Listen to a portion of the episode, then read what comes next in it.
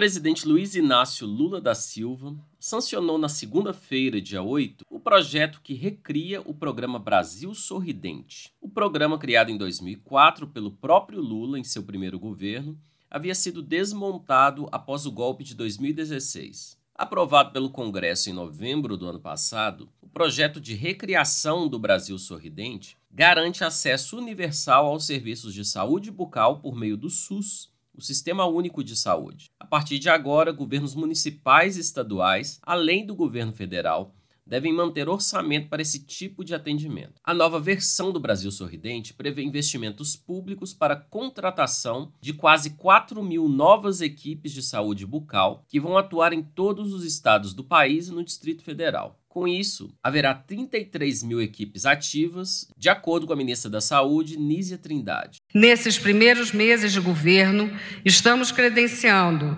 3.685 novas equipes de saúde bucal e 530 novos serviços e unidades, beneficiando assim mais de 10 milhões de pessoas.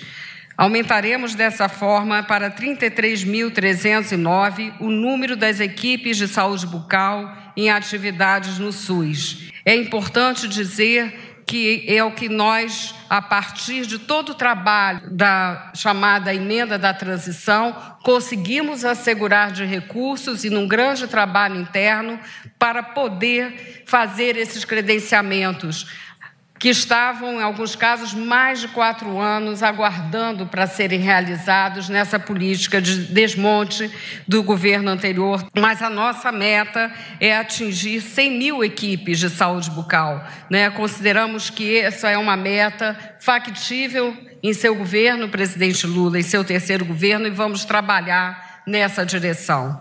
Os serviços são oferecidos em unidades básicas de saúde, unidades de saúde da família, unidades odontológicas móveis, centros de especialidades odontológicas e hospitais. O programa tem ainda os laboratórios regionais de prótese dentária. De Belo Horizonte, da Rádio Brasil de Fato, o Wallace Oliveira.